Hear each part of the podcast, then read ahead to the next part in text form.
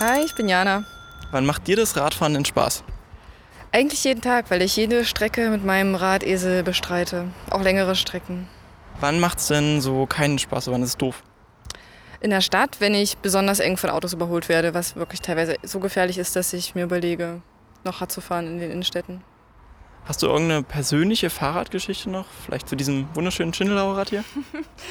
ähm, ja, mein Bruder hat die Firma mit gegründet und daher war ich ziemlich schnell fanatischer Fan der tollen Bikes und der Fahrweise und fahre mein Rad jetzt seit über sechs Jahren jeden Tag und ist immer noch das gleiche, sieht man auch an den Gebrauchsspuren und kann auch nichts anderes mehr fahren leider.